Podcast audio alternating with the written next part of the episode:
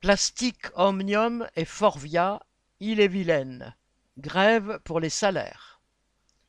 Deux entreprises de la sous-traitance automobile ont connu des grèves pour les salaires la semaine du 23 janvier dans le sud du département d'Ille-et-Vilaine.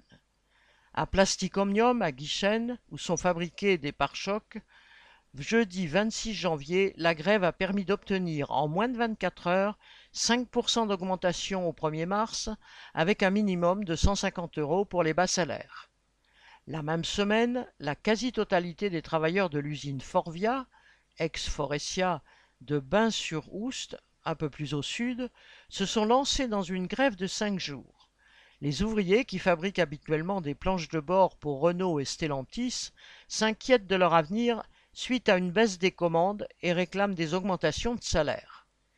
Du lundi 23 au jeudi 26 janvier, ils se sont retrouvés devant l'usine en suivant leurs horaires de 3 x 8, dans le froid, y compris la nuit. Puis, vendredi 27, ils se sont tous rassemblés en journée à plus de 200 devant les feux de palette, toutes équipes confondues. Cela a permis de mieux se connaître, de discuter des retraites, des salaires et de partager des anecdotes sur le début de la grève, comme par exemple celle de ce cadre qui a fait un malaise rien qu'à l'idée de devoir peut-être remplacer les ouvriers sur chaîne, idée à laquelle la direction a immédiatement renoncé. La grève a mis à l'arrêt l'usine de PSA Stellantis La Janée, près de Rennes, même si la direction a essayé de faire des voitures incomplètes les premiers jours. Une délégation de travailleurs de la Janée, au chômage technique, est d'ailleurs venue apporter son soutien aux grévistes.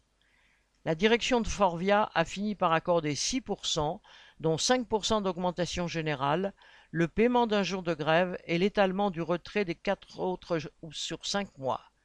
Le travail a repris lundi 30 janvier. Correspondant Hello.